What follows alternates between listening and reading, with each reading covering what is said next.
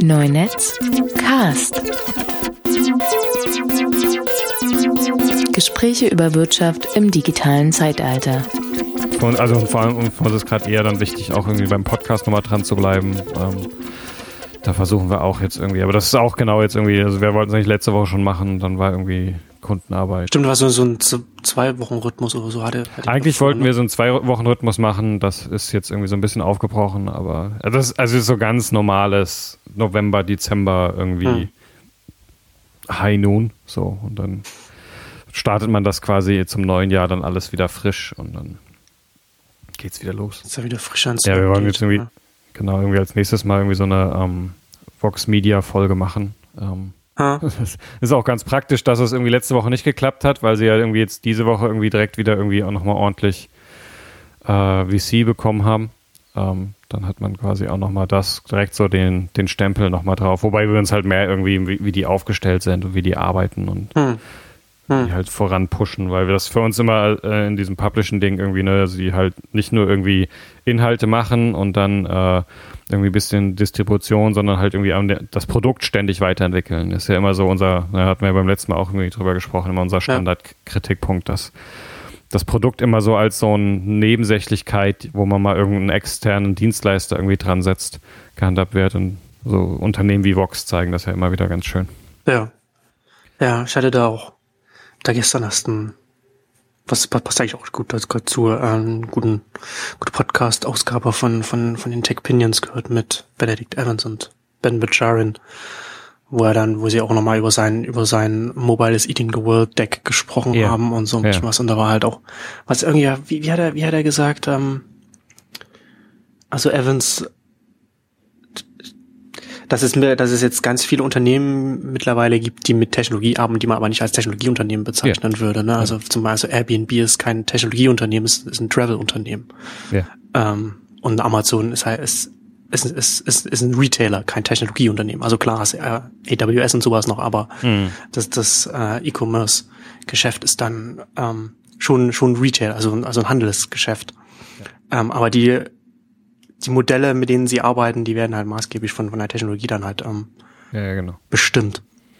Ja, das, ähm, ist ja, immer, ja, das ist mal so ein bisschen das, wo wir immer mit in unserem Slogan irgendwie von In the future every company will also be a tech company. Ne? Genau. Halt, also ich glaube, dass es nach wie vor irgendwie so ein Thema ist, was so äh, nicht wahrgenommen wird, gerade hier in Deutschland, dass, ähm, dass welche Rolle Tech irgendwie eigentlich spielt in, in allen Bereichen und dass nur, also das halt irgendwie, um in der Zukunft dabei zu sein, man sich irgendwie zwingend damit auseinandersetzen muss und irgendwie so die, die Angst und die Hürden abbauen muss, weil sonst einfach nicht funktioniert. So. Hm. Da sind wir ja jetzt schon wieder vom Gespräch irgendwie direkt in, in, in den Podcast rein, reingerutscht. Dann lass uns von, von, der, von der Reihenfolge her vielleicht jetzt noch kurz noch ein kurzes Follow-up machen. Dann okay. jetzt haben wir ja schon wieder so ein bisschen über Journalismus gesprochen. Da können wir dann noch das noch noch reinquetschen, was uns beim mhm. letzten, was wir beim letzten Mal noch nicht drauf gekommen sind. Und dann ah ja. okay. machen wir, würde ich sagen, noch die anderen zwei Themen. Ja. Dann ähm, ja, genau. Wir hatten beim, beim nach, nach dem letzten Mal dann auf Twitter nochmal Follow-up bekommen äh, zu BuzzFeed, dass sie dann tatsächlich dann auch ein bisschen ähm, ich habe ich hab das dann, ich habe mir das jetzt gar nicht nochmal angeguckt, wie wie konkret, weil du hattest ja dann auch mit dem, ich weiß gar nicht, wie, wie der hieß, der das, der das geschrieben hatte. Ich glaube, Netz, Netz, Netz, Netzfilterung ist auf jeden Fall der, der, der Twitter-Name. Ähm, dich auch mit dem äh, auf Twitter unterhalten. Also mhm. äh, die, die, die, die Native Ads, die Advertorials, die die BuzzFeed macht, da äh, dann durch, also sie arbeiten durchaus inhaltlich mit den, mit den Kunden zusammen, wenn ich das, wenn ich das richtig im Kopf habe, oder? Also sie haben es genau, es gab mal eine Zeit, wo sie das nicht gemacht haben. Jetzt ähm, äh, ähm, machen sie das deutlich mehr. Also zum einen schreiben sie es in ihr Angebot rein, zum anderen suchen sie auch Leute, ähm, die das genau machen können. Also äh, grob vereinfacht gesagt, such, äh, stellen sie Leute ein, die irgendwie Konzepte für ähm, Werbekunden entwickeln können, um äh, animierte GIFs zu erstellen, so ungefähr, äh, um es mal sehr irgendwie vereinfacht zu sagen. Ja, also das heißt, ähm, BuzzFeed verdient nicht mehr nur Geld damit, dass sie ähm, ihren Werbepartnern für das Native Advertising ihre Plattform zur Verfügung stellen und die selbstständig diese ganzen Dinge erstellen müssen, sondern ähm, sie bieten ihnen natürlich inzwischen auch irgendwie Leute an, ähm, die das für sie machen. Was aber vom, aus meiner Sicht nach wie vor bei ihnen ist, dass sie da immer noch trennen. Also es ist jetzt nicht so, ähm, dass ein Redakteur eine Stunde lang irgendwie einen Artikel baut, der dann irgendwie auf BuzzFeed irgendwie erscheint und dann irgendwie zwei Stunden einem Kunden dabei hilft, irgendwie einen Artikel zu bauen, der irgendwie als Native Advertising auch auf BuzzFeed erscheint. Ich glaube, da trennen sie nach wie vor. Ähm, aber klar helfen sie irgendwie ihren, also helfen sie, äh, sag mal, also oder andersrum. Man äh, unterscheidet ja da in diesen Publishing-Häusern immer gerne irgendwie zwischen der Redaktion und der Verlagsseite. Ne? Hm. Und ähm, das sieht für mich äh, nach wie vor so aus, als hätten sie da immer noch eine gewisse Trennung zwischen. Ähm, und tatsächlich nur die Technologie ist das. Also die Technologie steht beiden zur Verfügung, sowohl dem Business- und hm. Sales-Bereich und damit den Werbekunden als auch der Redaktion. Also sie, die Technologie stellen sie allen zur Verfügung. Ähm, aber soweit ich das sehen kann, ähm, da lasse ich mich auch gerne korrigieren, ne, liebe Zuhörer. Ähm, machen sie dann noch keinen, äh, arbeitet noch nicht ein Redakteur sowohl für die, ähm, für den journalistischen Teil der Webseite als auch für äh, die Native Advertising Kunden. Hm, aber unabhängig davon, wie das, wie, wie sie das organisatorisch machen, ist es, ist es wahrscheinlich sehr sinnvoll, dass sie, dass sie da einfach äh, inhaltliche Hilfestellungen den, den Kunden geben, weil da kann man dann schon eine Expertise dann mitbringen, die einfach der Kunde da nicht nicht haben kann. Ja, also, also zum einen ist es eine ganz, natürlich ganz klar irgendwie eine, eine Business-Möglichkeit, also damit auch quasi was abrechnen zu können, Geld mitzuverdienen. Auf der anderen Seite. Eine Full-Stack-Agentur. Ja, genau. Auf der anderen Seite ist es natürlich ähm, sowohl für den Werbepartner als auch für die Qualität der Plattform, also für die ähm, Plattformbetreiber selbst, interessant, möglichst hochwertige Sachen, die auch gut ankommen, irgendwie zu machen. So, ne? Und das hm. ist ja so, da tun sich manche klassischen Verlagshäuser, glaube ich, manchmal noch ein bisschen schwer, so nach der Art, so je schlechter die äh, Anzeige aussieht, umso äh, klarer ist dem, äh, ist dem Leser, dass hier um eine Anzeige handelt und irgendwie schön abgetrennt von unserem Qualitätsjournalismus. In, hm. immer, immer in Anführungszeichen bitte.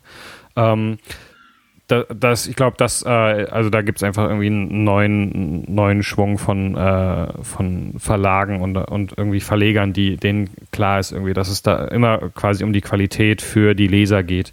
Und ähm, deswegen haben sie natürlich ein Interesse dran, um Geld zu verdienen, aber auch irgendwie für das hm. Lese, für das, für die Lese-Experience, ähm, da irgendwie auf allen Seiten Qualität zu haben. Und dann setzt du natürlich deine Leute dahin. Ja, Genau, wenn du halt auch, wenn deine, auch deine Viralität da irgendwie bekommen willst, ja. muss natürlich, muss natürlich auch der Inhalt dann dementsprechend stimmen. Das ist ja auch in Deutsch, in Deutschland, also wahrscheinlich ja. ist es in den USA genauso, aber ich weiß nicht, ob das bei euch ist, aber ich bekomme als, als Blogger in letzter Zeit nicht mehr so viel, aber eine Zeit lang habe ich regelmäßig E-Mails von PR-Agenturen bekommen, von, von einem in Anführungszeichen viralen Video, das sie jetzt online gestellt haben ja, und das nicht auch irgendwie noch weiter verbreiten will oder so etwas. Das ist natürlich dann nicht, hat nicht so viel mit Viralität zu tun, wenn man dann solche E-Mails raus, rausschickt. Das hält sich bei mir zum Glück in Grenzen. Ich bin, glaube ich, irgendwie nur auf einem Presseverteiler irgendwie drauf, ähm, wo auch mal auch irgendwie so irgendwie erstmal irgendwie an alles rausgehauen wird, was irgendwie nicht. Ich habe das Gefühl, das ist, ich habe das Gefühl, das ist wie eine ja. Krankheit, wenn man auf einem ist, also dann, dann ja, wird man dann irgendwann weitergeleitet. Also die, die Adresse landet dann irgendwann überall. Das stimmt auf jeden Fall. Aber es, also wie gesagt, irgendwie es gab äh, man irgendwie, also BuzzFeed beschreibt das relativ genau irgendwie die, hm. äh, auf ihrer Webseite, so was sie anbieten, ihren Kunden auch bieten. Und da gab es da passend dazu auch noch ähm, eine Stellenanzeige, wo halt genau so jemand gesucht wurde. Und das war eher sehr, also es war sehr konzeptionell, wo es auch darum ging, den Kunden genau zu beraten. So was was kann er machen? Was wären eigentlich spannende Konzepte, um irgendwie die Werbebotschaft zu äh, irgendwie rüberzubringen, aufzubauen dann auch zu distribuieren und äh, ja. So funktioniert das. Ja. Buzzfeed. Genau, Buzzfeed. Und dann kommen wir direkt äh, zum, zum nächsten Themenfeld. Wir hatten ja in der letzten Ausgabe ausführlich über, über, über Journalismus online gesprochen und da haben wir dann, haben wir einen Trend, haben wir eigentlich noch auf der Liste stehen gehabt, zu der wir dann hm. aus Zeitgründen dann irgendwie nicht gekommen sind, dem ich auch irgendwie so ein bisschen hm, ambivalent gegenüberstehe. Und das ist so die ich sag mal so die Renaissance des Newsletters oder, oder also ja. der Aufstieg des Newsletters, also E-Mail-Newsletter, die sich jetzt, weiß nicht, in dem letzten halben, dreiviertel Jahr oder weiß Anfang des seit Anfang des Jahres irgendwie habe ich das Gefühl, so, so, so stark verbreitet haben. Also ganz viele verschiedene. So Tagesspiegel machten, machten, glaube ich, einen relativ populären äh, Newsletter. Mhm. Auch viele, viele ähm, Privatpersonen, also zum Beispiel Benedict Evans, den wir hier oft referenzieren, macht einen, macht einen Newsletter zum Mobile, der, der sehr gut ist, einen wöchentlichen. Ähm, John Russell, der, glaube ich, bei Next Web, glaube ich, erst war und jetzt bei TechCrunch ist und der, äh, glaube ich, in Taiwan, glaube ich, und auf jeden Fall irgendwo, in, irgendwo in, in einem asiatischen Land macht ein, äh, macht, macht ein Newsletter zu Tech in, in, in Asien. Ähm, welche Newsletter habe ich denn noch? Es gibt so, es gibt so viele, so äh, äh, Quarz macht auch einen Newsletter mittlerweile. Mhm. Ja. Ähm, ich glaube, du hast auch mal so ein bisschen mit mit mit dem Newsletter mal so ein bisschen experimentiert, ne? Und du bist du, du bist auch du bist auch Fan von ja. von Newslettern, oder? Ich bin auf jeden Fall Fan davon. Ähm, ich musste dann jetzt doch mal hingehen und mir irgendwie in in, in meinem E-Mail-Programm irgendwie ein paar Filter einrichten, dass die mal genau, irgendwo extra genau. hinlaufen. Ähm, weil es dann doch, äh, ich dann doch irgendwie sehr viel von denen abonniert habe. Ähm, ja. Ja, es, also es ist ganz spannend. Es hat, ähm, also es hat so zwei Aspekte für mich. Also einmal gibt es so einen grundsätzlichen Trend zu Newslettern, also äh, von den verschiedensten Bereichen. Nämlich, ähm, also, da, also es ist einfach so die Grundfeststellung irgendwie, es gibt tausend verschiedene ähm, Plattformen und man versucht irgendwie überall dran zu sein und so weiter. Und, ähm, und irgendwie ist so, gibt's immer, äh, ist nach wie vor E-Mail das eine Ding, so, wo, wenn es da reinkommt, dann ist die Wahrscheinlichkeit, dass ich es mitbekomme, relativ groß. So, und ähm, man fragt sich halt, wie man so durch diesen, ähm, durch diese Informationsflut durchkommt oder besser reinblickt. Und da ist gerade irgendwie, scheint Newsletter so das große Ding geworden zu sein. Also um sich irgendwie schnell zu informieren, irgendwie, um nicht irgendwie sich irgendwo suchen zu müssen, sondern es kommt zu einem und man bekommt irgendwie gute Übersicht. Also der Quartz Newsletter ist da eigentlich so das beste Beispiel für, die irgendwie da auch sehr früh irgendwie angefangen haben, äh, einem äh, morgens eine, ein Newsletter zu schicken mit irgendwie, was, was wird heute wichtig, was ist passiert, während man geschlafen hat und ähm, was war noch so interessant. So, und das ist immer irgendwie ein Link mit irgendwie ein oder zwei Sätzen dazu und man allein schon vom drüber scrollen und irgendwie die interessanten Sachen lesen, ähm, hat man, ist man, hat man das Gefühl, so man weiß schon mehr und man entdeckt wieder immer wieder spannende Sachen. So. Und das ist, glaube ich, genau dieses Konzept. So, ich kann morgens irgendwie mir eine Viertelstunde nehmen, kann irgendwie in meiner Inbox durch die, äh, durch die Newsletter durchscrollen und dann fühle ich mich informiert. So und muss jetzt nicht irgendwie von Newsseite zu Newsseite surfen und so weiter.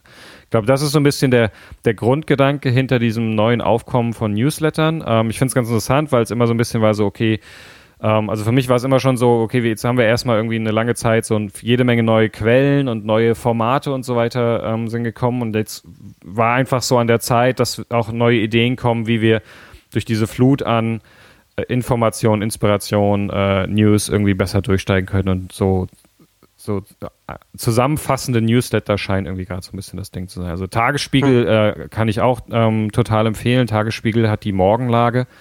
Das gibt's einmal für für Politik und einmal für Wirtschaft, wo sie einfach auch irgendwie so die wichtigsten Sachen irgendwie des letzten Tages zusammenfassen. Auch immer ziemlich beeindruckend. Ähm, die, die ähm, Artikel von verschiedensten Nachrichtenwebseiten in einem kurzen Absatz zusammenfassen. So und also dann jeweils als Quelle irgendwie unten drunter packen. Das heißt, man kann im, jederzeit weiterlesen. Und ich finde es immer schon mal toll zu sehen, wenn ähm, so ein Medium äh, das Selbstvertrauen oder Selbstbewusstsein hat, auch auf andere äh, Webseiten zu verlinken. Also ganz klar zu sagen, hier die Story kam von Zeit.de, die Story kam von Spiegel Online und so weiter. Das ist schon mal super und ist echt ein ziemlich solides Ding. Ähm, ich habe gerade gesehen, irgendwie für die Berliner, sie haben irgendwie auch einen relativ neuen Newsletter, der sich nur um Berlin dreht. Mhm. Ähm, und zwar irgendwie so rundum von irgendwie Nachrichten, Ereignisse, Events, ähm, ganz, ganz lustig auch geschrieben. Ähm, nettes Ding, um so auf dem Laufen zu bleiben, was die Stadt bewegt. Auf jeden, auf jeden Fall sinnvoll. Gerade genau. als Tagesspiegel. Ja. Genau, genau. Und also, wo man merkt so, also sie entdecken dieses Format für sich. Ähm, auch gerade, also Tagesspiegel arbeitet inzwischen auch schon ganz stark damit einer Vermarktung drin. Es gibt immer wieder Anzeigen, Sponsoring für bestimmte Bereiche und so weiter. Also, wo man auch merkt, so, das ist nicht so ein bisschen, wir spielen da mal mit, sondern da steht auch ganz klar irgendwie ein Business Case hinter. Ähm, das ist so der eine Bereich, so dieses Nachrichten aggregieren. Und dann gibt es eigentlich für mich fast komplett davon getrennt ein Bereich, wo ähm, Newsletter so ein bisschen private Blogs äh, anfangen zu ersetzen beziehungsweise zu erweitern. Also es gibt einen ganzen Schwung von Leuten, die früher relativ viel geblockt haben, ähm, zwischendurch irgendwie viel irgendwie auch, vielleicht auch auf Medium und anderen irgendwie ähm, Plattformen geschrieben haben und immer wieder glaube ich auch, ähm, weil sie, also aus verschiedenen Gründen jetzt irgendwie beim, beim Newsletter gelandet sind. Also zum einen, weil ihnen ähm, die Dis aktuelle Diskussionskultur im Web irgendwie auf die, äh, irgendwie auf die Nerven gegangen ist. Ähm, sie auch irgendwie nicht, äh, also dann teilweise immer das Problem hat, dass du kannst nicht mal einen unfertigen Gedanken äußern ähm, und sofort irgendwie verbreitet er sich und die Leute nehmen sie auseinander und irgendwie schießen sich auf dich ein. Ähm, so wie es halt früher mit Blogs häufig war, wo man einfach mal irgendwie auch äh, wesentlich freier noch diskutieren konnte und man aufeinander reagiert hat und irgendwie so Ideen entstanden sind und dass das heute irgendwie in dieser aktuellen Diskussionskultur kaum noch möglich ist. Ähm, das ist so ein Part davon, auch dieses so, ähm, auch, auch so ein bisschen, dass äh, der Niedergang von Google Reader und damit irgendwie so ein bisschen dass äh, RSS-Feeds irgendwie als äh, alte Quelle, über die man irgendwie seine ganzen Blogs gelesen hat, ähm, zwar immer noch da ist, aber ähm, einfach so äh, took a hit, würde ich sagen. Ne? Ähm, also es ist einfach nicht mehr so stark wie früher. Es gibt Alternativen, aber das hat, glaube ich, damals alles so ein bisschen dazu beigetragen, dass Leute gesagt haben, okay, dann schreibe ich jetzt einfach irgendwie ein Newsletter und schicke den irgendwie an meine Freunde. Und dann können die irgendwie, jeder kann irgendwie darauf reagieren, einfach ein E-Mail, muss kein irgendwie Comment irgendwie oder sowas abgeben, sondern jeder kann irgendwie mein, seinen Kommentar dazu einfach als Antwort-Mail zurückschicken, was irgendwie das Einfachste ist. Und, und die Leute bekommen es alle mit, weil es in ihren äh, äh E-Mail-Postfächern landet. Das ist so, glaube ich, so ein bisschen der zweite Bereich. Da gibt es ganz viel spannende Newsletter, ähm, die auch nicht irgendwie so nach Nachrichten oder so funktionieren, sondern wirklich irgendwie, wo Leute Gedanken aufschreiben, wo sie äh, Ideen formulieren und das rausschicken und dann gucken, wie die Leute darauf reagieren.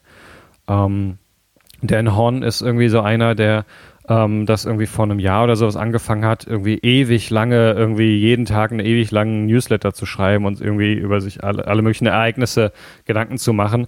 Ähm, das ist wirklich sehr, war teilweise wirklich sehr, sehr viel.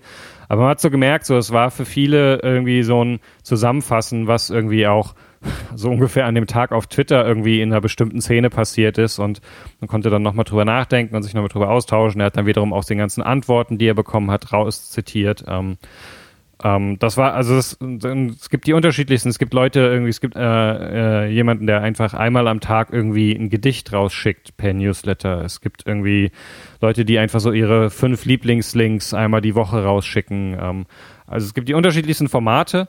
Ähm, ist ganz spannend, weil ähm, Mailchimp ist ja so ein großer Newsletter-Anbieter. Die haben inzwischen TinyLetter vor ein paar Monaten, äh, also glaube ich Anfang des Jahres oder sowas gestartet als eine Minimalversion für private äh, Newsletter-Verschicker. Ist irgendwie ein recht recht brauchbares Tool und weil man, weil sie quasi alle Verwaltung übernehmen, weil man nicht irgendwie tausend Funktionen hat, die man alle nicht braucht, sondern sie halten das sehr simpel. Das ist eigentlich das Tool, was irgendwie die meisten Leute inzwischen verwenden. Ich finde das ein sehr, sehr, also ich finde das ein spannendes Ding. Ähm, es ist so ein bisschen auch getrieben von der Nostalgie, The, the Web We Lost, ähm, weil man irgendwie sich wieder danach sehnt, sehnt, irgendwie die Diskussion im Web zu haben, die man früher hatte, ne, was ich vorhin meinte, so dieser Austausch von Gedanken, neuen Ideen. Ähm, das wird, das treibt das so ein bisschen. Also es ist jetzt, also es ist, glaube ich, so alle, es ist vor allem sind vor allem Leute, die früher das irgendwie miterlebt haben. Es ist jetzt nicht irgendwie eine neue Generation, die jetzt Blogs nicht mehr interessiert, äh, sondern die jetzt alles nur per Newsletter machen, so ganz im Gegenteil. Das ist eher so eine alte, ältere Generation, so die erste Webgeneration, die sagt so, ich will wieder diesen Austausch haben und dann nehme ich jetzt halt Newsletter, weil dann kann mir da keiner rein. Klingt so ein bisschen wie, äh, wie der Versuch, wieder in der Zeit vor den Eternal September zurückzukommen. Oder? Ja, genau. genau so.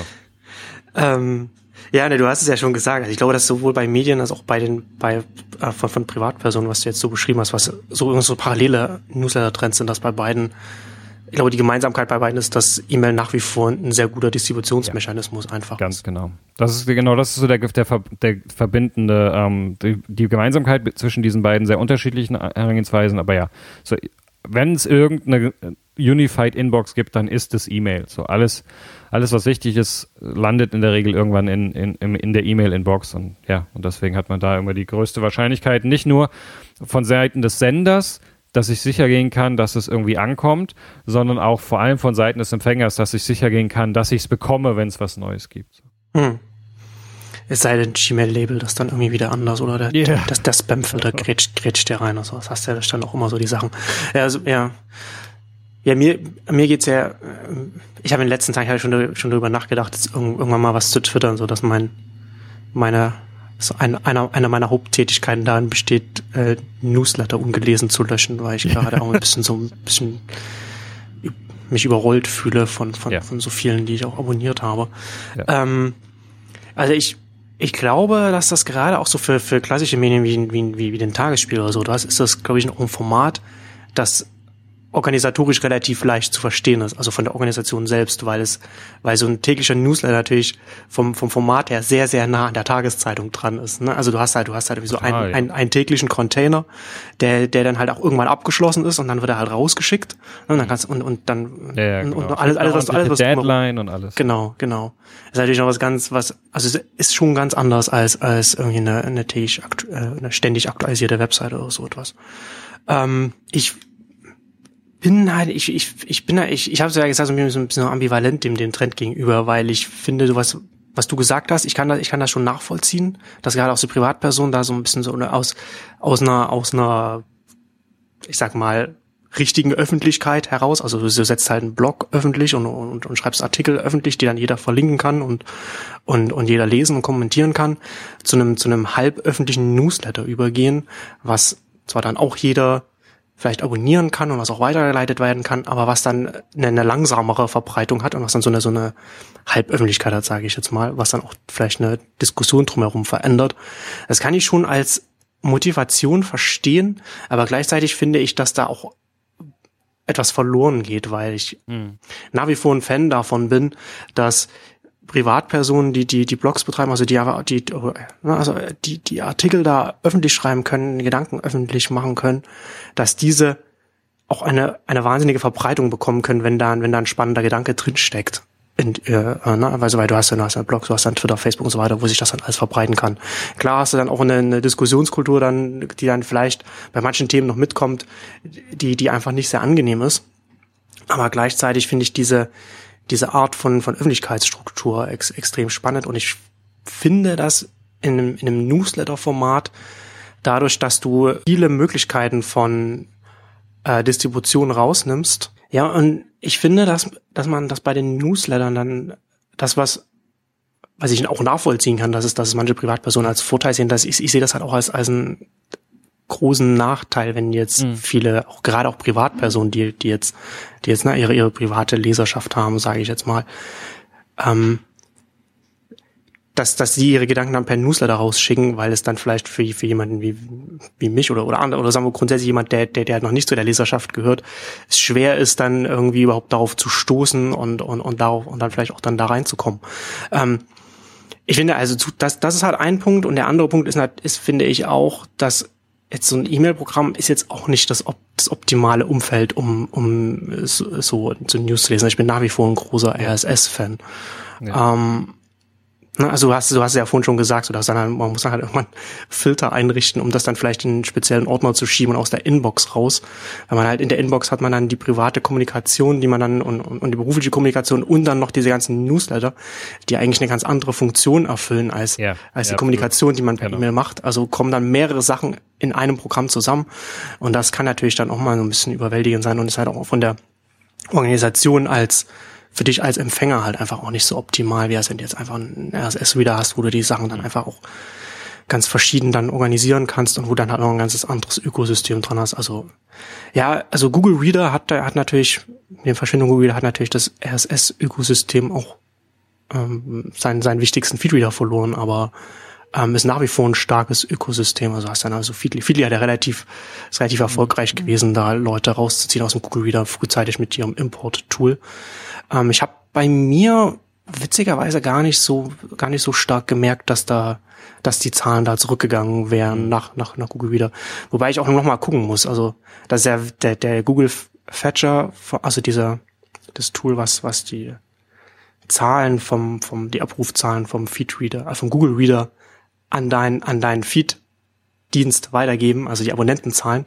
Das Ding ist noch lange weitergelaufen, nachdem es den Google Reader gar nicht mehr gab. Deswegen ja. ist das auch ein bisschen, muss man das halt auch mal dann so rausrechnen und so. Das ist ganz, ist, ist, ist, ist egal.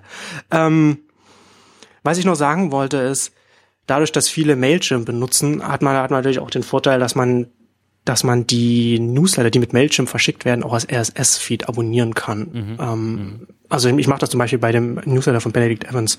Da gibt's ja meistens am Ende gibt's einfach so einen Link, äh, view this E-Mail in, in, in the Browser oder irgend so etwas. Mhm. Wenn man da dann draufklickt, klickt man mal auf so eine Mailchimp-Seite und da hat man dann oben rechts dann auch so einen so einen RSS-Link und da kann man das, kann man genau das, was als E-Mail rausgeschickt wird, auch als RSS abonnieren. Das ist natürlich dann ganz praktisch. Ich weiß nicht, ob das bei Tiny Letter ähnlich ist.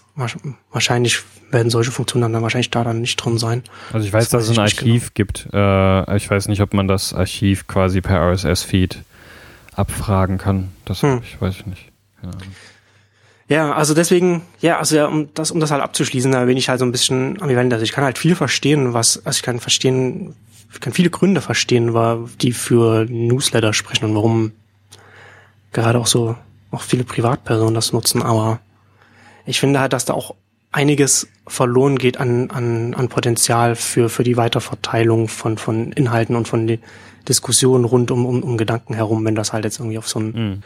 sag ich mal, so ein archaisches Medium wie, wie E-Mail dann halt so, so halb, halb beschränkt wird, statt es einfach frei in, ins Web zu entlassen.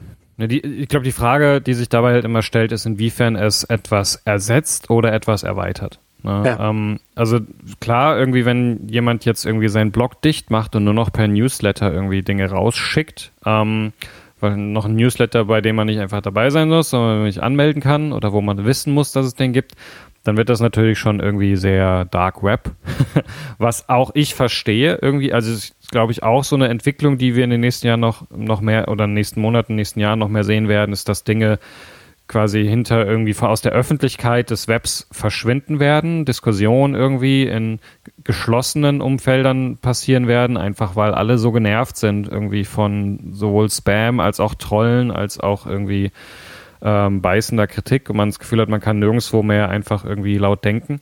Ähm, ich glaube, das spielt da schon eine große Rolle. Ähm, auch irgendwie diese, diese ähm, Faszination, nur einer kleinen Gruppe irgendwie etwas mhm. zu schreiben, gucken, was zurückkommt. Was ich beobachte bei vielen Newslettern ist, dass ähm, es ist eher so eine Ergänzung ist. Also es werden frühe Gedanken geschrieben, ja. es werden Dinge ausprobiert und dann sieht man häufig, dass irgendwie basierend auf dem Feedback das Ganze dann irgendwie als Medium-Post oder auch als Blog-Post oder sowas rausgeht. Ähm, was man auch sieht, ist, dass gerade so äh, sehr populäre Newsletter, wie zum Beispiel der von Dan Hon, der glaube ich inzwischen über, weit über 1000 Empfänger hat, ähm, der auch ganz stark mit seinem Archiv arbeitet, also der auch immer wieder auf Sachen hinweist und, ähm, und dann auch irgendwie dadurch auch die Möglichkeit gibt, dass man, wenn man irgendwie bei ihm was Spannendes gelesen hat, darauf sich beziehen kann und es auch verlinken kann auf Twitter zum Beispiel. Also mir ging, mir ging das am Anfang schon immer wieder so, dass man dann irgendwie so einen richtig spannenden Gedanken bei jemandem liest und dann so, okay, ähm, was machst darf, du jetzt damit? Darf ich Oder den jetzt genau, twittern ja. und auf was verlinke ich dann so ungefähr? Ja, genau.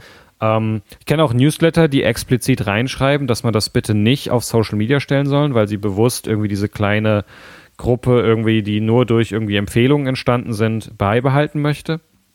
Ähm, auch das, also, ich, also auch das kann ich total nachvollziehen. Ja, ähm, hm. ich glaube, wir werden irgendwie, also einfach, es wird einfach die unterschiedlichsten Arten und Formen geben. So, also ich meine, wir nutzen jetzt ja irgendwie ähm, mit Third Wave Newsletter komplett automatisiert. Ähm, das heißt, wir nutzen Mailchimp, um an die Leute, die ähm, den Newsletter abonniert haben, unsere Inhalte rauszuschicken, also unsere, unsere Blogbeiträge. So und einfach nur damit, damit die Leute irgendwie dranbleiben können. Ähm, ich selbst habe ein bisschen äh, experimentiert mit Tiny Letter und anderen Formaten, ähm, einfach nur nicht die Disziplin irgendwie zu, äh, zu schreiben. Das ist gerade bei mir eher das Problem. Ähm, fand das immer ganz interessant, so einfach mal irgendwie einen Gedanken an irgendwie zehn Freunde rauszuschicken und zu hören, was sie irgendwie da, darüber denken oder ob sie das anspricht. Das ähm, ist so ein klein, so eine, so eine Mini-Echo-Chamber irgendwie, um mitzubekommen, irgendwie, bin ich gerade irgendwie völlig durch oder ist das tatsächlich was Interessantes? Hm. So, ähm, aber dann habe ich dann irgendwie im Endeffekt doch irgendwie zu wenig Zeit und Disziplin gehabt, um da irgendwie das fortzuführen. Ähm, also so ein typisches Muster bei mir. Irgendwie einfach mal, einfach erstmal was machen und um es auszuprobieren und zu gucken, wie sich anfühlt. So, dadurch kenne ich Tiny Letter ein bisschen. Ähm, sehe auch irgendwie, wie sie das ständig weiterentwickeln und wie sie ähm, da mehr Sachen ermöglichen. Ist echt ein gutes, ein, ein, gutes Tool, was da entstanden ist, ähm, um halt so Dinger schnell anzulegen. Also um sich nicht Gedanken zu machen, wie verwalte ich die E-Mails und Datenschutz und so weiter und hm. Archiv anlegen, sondern ich melde mich an, irgendwie gibt, kann Leuten den Link geben und dann können sie sich anmelden und dann geht's los. Geringer Setup-Aufwand. Total, also total gering, ja. Du hast, du hast natürlich vollkommen, du hast natürlich vollkommen recht. So als Ergänzung ergibt das extrem viel Sinn. Und ich, ich hatte es ja vorhin so eher im Spaß gesagt, so versuchen ja. die Zeit vor den Turn des September zurückzukommen. Aber letzten Endes ist es ja gar nicht so weit hergeholt. Denn wenn du jetzt, wenn du dir jetzt mhm. überlegst, du machst ein privates Blog 2003, 2004, was ja auch schon wieder zehn Jahre nach dem Eternal September ist. Ähm, aber da hattest, da hattest du dann vielleicht auch, wenn du wenn du Glück hattest, deine tausend Leser da, ne? Und, und mhm. heute hast du ja eine ganz andere Öffentlichkeit mittlerweile. Viel, viel mehr Leute online, viel, viel leichter dann auch, auch gute Gedanken oder Inhalte oder Blogs und so weiter auch zu finden. Und dann wiederum zu, zu so einem Medium dann noch, noch zu gehen, um, wie du schon sagst, so frühe Gedanken so auszuformulieren in einem, in einem kleineren Kreis, hast du ja dann, wenn, wenn du sagst, dass so eine Privatperson wie Dan Hohn tausend, tausend äh, oder über tausend dann Abonnenten hat, ist er dann ja wieder bei so einer Öffentlichkeit, wie er dann mal ja, Blog, genau. bei, bei einem privaten Blog vor zehn Jahren war.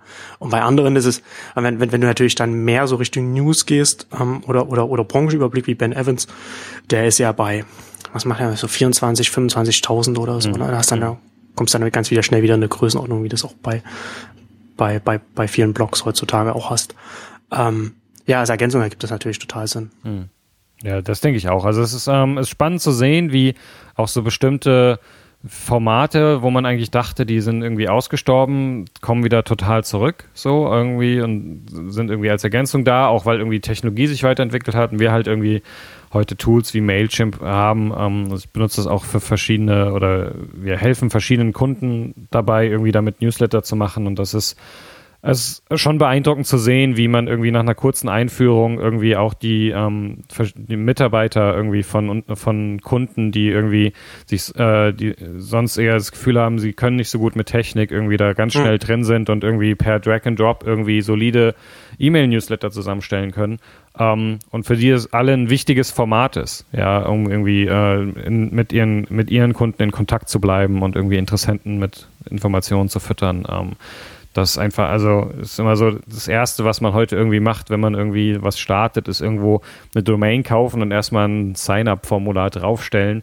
Einfach ja. um irgendwie auch diese, diesen Kontakt zu halten. So, ne, das ist Den ersten interessieren, ja, genau. ja, genau, genau. Und irgendwie die, ähm, weil, und selbst wenn jemand irgendwie ein Jahr nichts mehr von einem gehört hat, dann kann, hat man immer noch irgendwie quasi den, den Opt-in irgendwie informiert mich, wenn es was Neues gibt. Und dann kann man eine E-Mail schicken und plötzlich ist man wieder informiert und hat auch mit großer Wahrscheinlichkeit trifft man auch, also landet die Nachricht auch bei demjenigen ähm, und man muss nicht irgendwie befürchten, dass die, äh, der Empfänger schon wieder irgendwo auf eine andere Plattform gezogen ist oder, oder sowas. Hm. Die Chance, dass die Nachricht einen auch nach längerer Zeit erreicht, ist relativ groß und das ist halt immer, deswegen ist halt E-Mail immer noch irgendwie so das stärkste Medium, um irgendwie Kontakt zu pflegen. Ja, wobei ich ja sagen muss, also ich habe mir dieses Jahr ja auch mal Mailchimp angeschaut.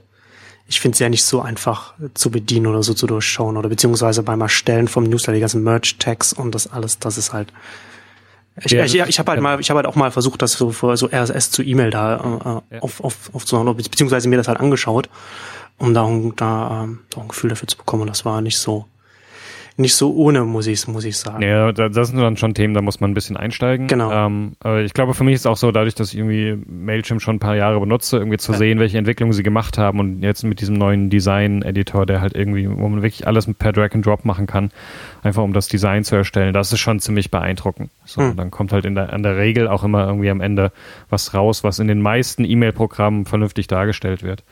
Ähm, das ist schon relativ, also es ist vor allem beeindruckend zu sehen, wie sie das konstant weiterentwickeln und optimieren und äh, auch auf die Interessen irgendwie der Newsletter-Versender hin. Gerade wenn man so gucken möchte, was wird eigentlich wie viel angeklickt, was kommt an, was ist interessant. Ja, ja. Das ist schon sehr, sehr hilfreich. Das ist ja, genau, das ist dann, das ist natürlich dann praktisch dann so ordentlich Statistik-Tools zu haben. Ich glaube, Mailchimp ist auch, gehört auch zu den größten Anbietern dieser Art, ne? Genau, das ist ja. einer, einer der größten auf jeden Fall. Ähm, ja, dann lassen Sie jetzt von E-Mail direkt zum zum, zum Ende oder zum, zum, zum Killer der E-Mail kommen. genau. äh, Slack finde ich super, finde ich super spannend. Also es ist ein, wächst, wächst ähm, unfassbar schnell für, für, für ein Enterprise-Tool. Mhm. Ähm, ich, ich bin, ich bin nach wie vor, wir, wir haben, wir haben im Vorfeld ja darüber gesprochen, weil wir beide nicht sicher waren, ob wir, ob wir im Podcast oder, oder außerhalb des Podcasts schon drüber gesprochen haben, aber wir haben, wir haben keine, keine Spuren gefunden, dass wir, dass wir es, dass wir es hier im Neunetzcast schon besprochen haben. Also falls wir, falls wir doch schon mal kurz anfangen. Ich habe nach wie vor mhm. das Gefühl, dass wir das, dass wir das irgendwann schon mal gestreift haben. Da kann man uns ja noch mal darauf hinweisen. Wir sind ja auch nicht mehr die Jüngsten unserer Gedächtnisse. Wir, ja. wir werden auch nicht besser. Ähm, ja, Slack äh, von dem äh, Mitgründer von von Flickr gestartet. Ich glaube, Slack mhm. war auch wieder so ein, so ein so ein Nebenprodukt wie Flickr damals. Ja, genau. Das das das dann für diesmal für den internen Gebrauch was dann, was, was dann ähm, ganz gut funktioniert hat und, und immer weiter gewachsen ist. Ich, ich schaue es immer so Slack an und, und äh, sage, dass es das ist, was Yammer immer, immer eigentlich sein wollte oder was man, was man mhm. gehofft hat, was mhm. Yammer sein würde. Also Slack viel, viel besser. Witzigerweise auch Yammer, das ja von, von, von Microsoft vor, weiß nicht, zwei Jahren oder so übernommen wurde. Ähm, hast du dieses, hast du diese, diese, diese äh, geleakten Slack-Räume, das, die, die, diese Liste, das mitbekommen, was, was, was Welle, Welle weg war das, glaube ich, ne? Die, die halt, ja. die das mal so rausguckt haben, was Unternehmen so an verschiedenen Räumen auf Slack äh, angelegt haben, was so ein eigenartiges Feature ist, dass man das einfach per, ja, es war einfach ein Bug. Irgendwie zu einer bestimmten Zeit ja. war das ein Bug, ähm, mit dem sich halt aus, äh, mit dem man halt ähm, sich quasi über einen Hack aus äh, anzeigen lassen konnte, was, was für ein, was ein Unternehmen für äh, Raumnamen auf Slack hat. Genau. Und das Yammer, das Yammer-Team von Microsoft hat auch einen Slack-Raum. das, ja, sehr, ja. das fand ich, das fand ich sehr amüsant. Also der, vielleicht um, um Slack. Der, Yammer, ja. Yammer-Gründer ist auch einer der Investoren in Slack. Ah, okay, okay. Aber gut, das hat ja, der Yammer-Gründer ist, glaube ich, auch nicht mehr bei Nein. bei Microsoft und das hat ja mit dem Yammer-Team dann auch nicht, nicht, nicht so viel zu tun. Aber, aber witzig, dass sie dann natürlich dann auch so ein Konkurrenzprodukt äh, da intern ähm, nutzen. Also um Slack vielleicht kurz zusammenzufassen, ist ein, ein Intranet-Tool, würde ich jetzt mal sagen, internes Chat-Tool und, und, eine, und eine sehr spannende Plattform, also auf der man, auf der man sich äh, intern austauschen kann. Um, ähm, und das Spannende an Slack, finde ich, ist, dass es sehr viele Sachen vereint, dass es sehr viele Integrationen mitbringt von, von, von Apps, dass, dass es, dass es eine, hat glaube ich eine eigene API, hat aber auch, sie haben selbst sehr viel integriert, dass man also mhm. alles reinziehen kann, auch von anderen, von anderen äh, äh, Business Tools, also so Asana und, und alles, alles mögliche. Auch, auch Twitter, äh, Mentions und verschiedene Sachen über Twitter kann man auch reinziehen und RSS und alles mögliche. Ähm, also erstmal kann man viel reinholen und das funktioniert schon, das funktioniert schon sehr gut. Und deswegen finde ich es spannend als, als eine Plattform, die ganz viele verschiedene Sachen vereint. Also man kann zum Beispiel jetzt als ein Unternehmen sagen, okay, wir benutzen zum Tracken unsere Projekte äh, Asana, ähm, wir haben dann vielleicht noch irgendwas, noch, noch, noch irgendein anderes Customer Relationship Management Tool ähm, und brauchen aber und, und können Slack benutzen, um das alles an einen Ort zusammenzuführen und dann auch in verschiedene Kanäle zum Beispiel reinzuspielen und dann sozusagen dann, dann da unsere, unsere Kommunikation dann da abzubilden und ähm, und, und das, was, das, was wir, das, was wir intern machen, was wir vielleicht auch in anderen Tools dann abbilden oder, oder da organisieren. Also kann man auch so Dropbox und so verschiedene Sachen kann man hier auch mhm. damit reinladen. Das ist so der eine Punkt. Und der andere Punkt finde ich auch super spannend, dass, dass Slack dir die Möglichkeit gibt, es so zu benutzen, wie du es benutzen willst. Also du hast halt die Webseite, du hast, du hast die, die ähm, nativen Apps, jetzt für iOS, Mac, Android und so weiter. Ähm, und zusätzlich auch noch ein äh, XMPP-Interface äh, beziehungsweise eine Schnittstelle, ne? so dass du halt, dass du da auch dein dein dein Instant Messaging Client, der wenn er Jabber unterstützt, dann darüber auch benutzen kannst. Ähm, und das alles zusammengenommen, finde ich, ist, ist, ein, ist ein sehr gutes Gesamtprodukt einfach. Und ihr setzt das ja bei euch ja auch ein bei ja. Third Wave und, genau. und, und im Gemeinschaftsbüro. Genau, also wir haben ähm, also wir haben auch lange irgendwie mit tausend Sachen rumexperimentiert, hatten zwischendurch irgendwie ein, ein auch wir waren wieder bei IRC gelandet irgendwie als, als Austauschtool. Ähm, war bei uns auch immer nochmal irgendwie so ein eigenes Thema, weil wir nur irgendwie zu zweit sind, irgendwie im Kern. Mhm. Und dann äh, ist auch mal die Frage, reicht nicht irgendwie iMessage und so weiter. Und dann haben wir irgendwie Slack ausprobiert und vielleicht auch nochmal wirklich zu äh, irgendwie, also Slack wurde irgendwie Januar 2013 irgendwie die Entwicklung gestartet. Es ging irgendwie im August 2013 in Beta und ist seit Februar diesen Jahres offiziell auf dem Markt. So, also es ist wirklich irgendwie keine zwölf Monate alt und hat jetzt irgendwie schon 30.000 Teams weltweit irgendwie das benutzen. Ja, absoluter Wahnsinn, wie, wie schnell also die wachsen. Ist, äh, eine unglaubliche Entwicklung. Dann will man natürlich auch so ein bisschen gucken, ist das vielleicht irgendwie was? Und wir haben es irgendwie getestet und sind, und es ist so wie dieses, so, es gab danach nichts mehr anderes. So, es war klar irgendwie, ja, das wird jetzt irgendwie weiter benutzt. Ähm, und das hat auch da, also es ist ganz lustig, weil ich habe irgendwie noch ein Interview mit Stuart Butterfield, dem, dem, dem Gründer, irgendwie gelesen, der selbst auch nicht wirklich gut irgendwie beschreiben konnte, warum ähm, Slack jetzt irgendwie so anders ist als irgendwie ein Yammer oder ein HipChat, was irgendwie auch irgendwie genau hm. diese Kategorie ist. Der aber sagt, dass aus irgendeinem Grund das funktioniert und dass es auch gar nicht, also, also HipChat ist für sie keine Konkurrenz, weil sie kriegen ganz wenig Leute, die von HipChat kommen, sondern ganz viele Leute, die vorher nichts benutzt hatten. So. Ja. Und es wird einfach gerade zu dem Tool für interne Kommunikation. Und für uns ist es halt einfach, ähm, also es hat ganz viele Faktoren, von dem einfach erstmal, wie es exekutiert ist, also wie es irgendwie funktioniert. Es ist fantastisch im Wechsel zwischen der mobilen App für unterwegs, ähm, der irgendwie der, der Mac-App oder irgendwie der Desktop-App, irgendwie, also wenn ich irgendwie, wenn ich die Sachen irgendwie im Mobil gesehen habe, dann kriege ich noch nicht nochmal eine Notification irgendwie auf dem Desktop und so weiter. Man kann schnell dazwischen herwechseln. Wenn ich aber hm. in keinem Kanal irgendwie in irgendeinem Kanal irgendwie auf Slack irgendwie eine Nachricht für mich aufgetaucht ist und ich war irgendwie zehn Minuten weder irgendwie auf dem Telefon noch irgendwie auf dem Desktop da, dann schickt es mir das nochmal als Mail irgendwie, um mich zu informieren lässt sich alles einschalten äh, oder einstellen. Ähm, es ist einfach so ein Tool, wo man merkt, so, es ist so, es wurde jetzt entwickelt. So, und es ist, hat alle Features, alle Tricks, alle User Interface Metaphern, die jetzt gerade irgendwie Sinn machen. So, da kommt quasi keine Legacy mit. Ähm, oder es ist so die, oder so die besten Ideen von IRC und anderen Sachen irgendwie hier, aber halt super modern von dem, wie man heute irgendwie daran arbeitet. Und deswegen äh, funktioniert es für uns so gut irgendwie. Wir haben halt irgendwie, können halt irgendwie äh, unsere irgendwie Office-Kollegen mit reinnehmen. Wir können irgendwie Leute, die früher irgendwie mit drin sind, mit reinnehmen und haben dadurch irgendwie so einen Kanal, über den wir uns irgendwie mit, mit Freunden irgendwie den ganzen Tag austauschen können. Ähm, und dann halt genau diese Erweiterbarkeit. So, wir haben irgendwie einen Kanal angelegt, wo wir irgendwie ähm, alle unsere Fafs reinlaufen, irgendwie auf Twitter und auf Instapaper. So irgendwie automatisiert. So, und das, äh, das stört irgendwie keinen, so da kann man irgendwie die Benachrichtigung für ausstellen, aber wenn man halt irgendwie mal sehen will, was hat denn irgendwie, was hat ein Igor irgendwie heute irgendwie auf Twitter lustig gefunden, dann kann ich halt direkt da reingehen und sehe es direkt. Hm. Oder, oder welche Artikel irgendwie hat er gerade gelesen und irgendwie für gut befunden. Äh, auch von den irgendwie anderen äh, Freunden von uns, die irgendwie mit drin sind. Ähm, oder irgendwie, wir haben so einen Musikkanal, also wenn, wenn immer jemand was irgendwie auf Soundcloud irgendwie liked, dann äh, erscheint der Track irgendwie direkt da drin. Also man kann halt diese ganzen Dinger bauen. Ähm, durch, so, so passive Kommunikation, die dann damit Genau so, also das, was irgendwie äh, Stella mal irgendwie war, wo man irgendwie angucken konnte, was die Freunde irgendwie auch in den verschiedenen Social Networks irgendwie gerade liken.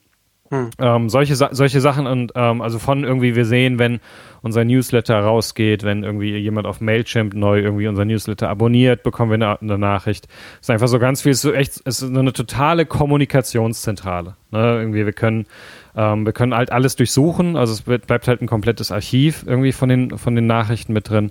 Ähm, und das sind einfach so viele kleine, feine Sachen, die alle zusammen ein sehr, sehr hilfreiches Tool ergeben. So, und das ist schon, und deswegen überrascht mich es auch nicht, dass die in äh, wirklich wenigen Monaten so durchgestartet sind, weil es wie so ein Ding ist, ähm, wo niemand sagen würde, darauf habe ich jetzt explizit gewartet, aber hier ist einfach was, was funktioniert. So, was halt irgendwie aus der Praxis kommt, was funktioniert und ähm, deswegen springen alle drauf inklusive der Investoren, weil irgendwie jetzt gerade Ende Oktober haben sie nochmal irgendwie eine große Summe hm. eingesammelt. Ähm, irgendwie, ich glaube, 100, ja, 120 Millionen Dollar ähm, mit einer Valuierung über einer, einer Milliarde. Das ist irgendwie für ein Produkt, was seit Februar auf dem Markt Vor allem für uns, für ein junges B2B-Produkt. Ne? genau, genau. Ein junges B2B-Produkt, du sagst genau richtig. Äh, das ist schon wirklich sehr, sehr beeindruckend. Ja. Ähm, ja. aber ich, ähm, ich, ich weiß auch nicht mehr, wo in, in irgendeinem Artikel da stand das stand da auch mal, ich glaube, so als Überschrift so Slack the, the next Microsoft oder irgend so etwas oder next Windows oder so. Ja. Ähm, und da, da könnte man natürlich erstmal denken, ja, was, was, was hat denn, wie, wie kann denn das eine mit dem anderen etwas zu tun haben? Aber ich glaube, dass es tatsächlich Slack gute Chancen hat, äh, so ein bisschen das zu werden, was, was Microsoft heute noch im, im, im Business-Bereich ist. Also ein extrem wichtige, wichtige Plattform für, für ja. Unternehmen, äh, wie sie sich, wie sie, wie sie digital arbeiten und sich organisieren. Weil gerade das, was ich, was ich vorhin beschrieben hatte, also diese, diese, diese Plattformkomponente, in dem du die Möglichkeit hast, dann da alles zusammenzuführen, was du, was du vielleicht mit anderen äh, Diensten machst oder was, was, mhm. was, was halt einfach so verteilt ist, ne? Ähm, ist, finde ich, eine, eine, extrem guter, äh, eine gute Komponente, ein guter, guter also es ist einfach, es ist einfach gut umgesetzt und, und, ja. und wie, wie, wie du sagst, es funktioniert einfach, ne? Also es ist halt einfach alles, und das ist ja, das ist ja durchaus nicht einfach zu sagen, du machst das halt über, über verschiedene Geräte hinweg, du hast so, und du hast diese ganzen Notifications und du musst das halt so aufsetzen, dass das System weiß, wann es welchen, wel, welche Benachrichtigungen schickt und, und so, dass es so, dass es dann im Alltag ähm, es fällt mir wieder nur das englische Wort ein, also seamless funktioniert über die, mhm. über die Geräte hinweg, ohne, ohne dass es, ohne dass es dich als Mitarbeiter nervt, weil du ja. überall deine Benachrichtigungen bekommst. So wie wenn jetzt, so wie, so, so wie Skype mich zum Beispiel nervt, wenn mich jemand anruft, weil ich, weil ich Skype auf, auf, auf dem Rechner, auf, auf iPad und, und, und im Telefon habe und es dann, und es dann einfach überall klingelt und selbst wenn man irgendwo rangeht, es noch irgendwo anders noch weiter klingelt oder so. Ja, typische. Ja, es ist also es ist einfach beeindruckend irgendwie, wie, wie sauber und äh, ordentliches, ja, einfach also gebaut ist. So, ne, irgendwie mit all, diesem kompletten Verständnis dafür, wie das heute funktioniert. Ich fand es ganz irgendwie sehr, äh, Stuart Butterfield meinte so, es gibt halt irgendwie, wenn man jetzt irgendwie ein, ein, du startest ein neues Unternehmen, so, und irgendwie die Developer irgendwie installieren sich irgendwie ihr Repository und so weiter und genau. Ähm, es gibt für alles irgendwelche bestimmten Tools, aber ja. ähm, irgendwie für interne Kommunikation, dann gab es halt irgendwie vielleicht mal, äh, also ja, E-Mail, ne, oder halt irgendwie äh, ein HipChat, was aber irgendwie auch bei weitem nicht die Verbreitung irgendwie und die Bekanntheit hat und ähm, auch bei weitem nicht so viel Funktion. Und, ähm, und jetzt gibt's halt quasi so, und das, so wird das werden, so irgendwie, du startest irgendwie was und dann als erstes mal irgendwie einen Slack-Account dafür einrichten. Das ist auch wieder so ein Ding. Also sie haben irgendwie in den letzten Wochen massiv nachgelegt, dass es sehr einfach ist, zwischen verschiedenen Slack-Teams zu switchen. So, hm. weil natürlich irgendwie und das sind alles so Sachen, wo man merkt, so sie genau gucken, wie Leute es verwenden, in welchem Kontext. Und das bei so ein, das Wechseln zwischen verschiedenen Teams oder Accounts ist bei den allermeisten Webprodukten äh, oder und, und, Apps nach wie vor ein Riesenproblem. So, ja. also, weil, weil das irgendwie in dem, in dem Konzept der Entwickler meistens nicht vorkommt. Ja. Bei Slack irgendwie innerhalb von wenigen Monaten ist das Ding irgendwie so, dass ich irgendwie mit meinem irgendwie, gerade wenn ich irgendwie Freelancer oder sowas bin, irgendwie mit den verschiedensten Teams überall auf dem Laufenden bleiben kann, irgendwie vielleicht noch mit meinem alten Team aus der alten Firma irgendwie mhm. noch mit kommunizieren kann, irgendwie im Watercooler-Chat und so weiter. Ähm, also all das, all, genau diese Funktionen, die es irgendwie ausmachen. Ähm, oder die, äh, diese ganzen vielen kleinen Details, mhm.